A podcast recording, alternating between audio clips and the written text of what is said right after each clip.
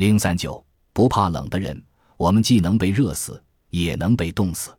安徒生童话里那个卖火柴的小女孩，不就被冻死在除夕之夜吗？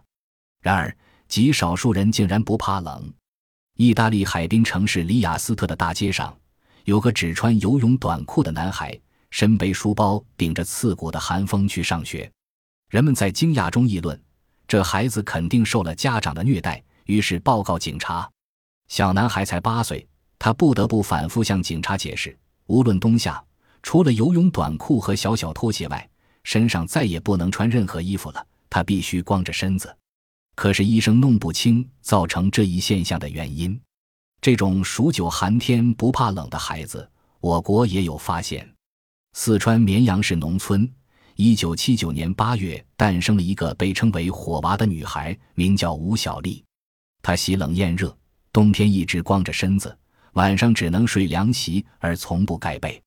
南京江宁县也有一名男孩，一年四季光屁股。四川省蒲江县有个名叫李进玉的农民，整整二十一年都是赤身露体，从小宁肯不上学也不穿衣裤。可他发育正常，身体健康，从没有得过伤风感冒。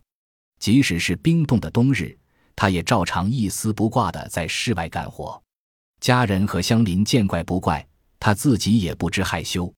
江苏丹阳市有个妇女，五十多岁了，从不怕冷，冰天雪地也身穿单衣。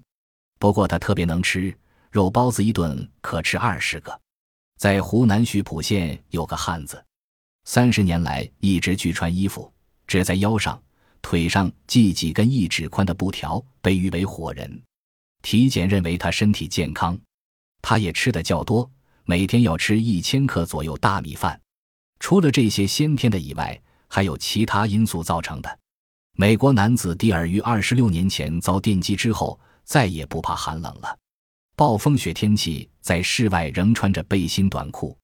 我国有几位经过耐寒锻炼的人，可以只穿单衣，在零下十摄氏度的大冰箱里坐一个多小时，尽管衣衫结冰、眉毛挂霜、鱼被冻死了，他们仍然没有异样。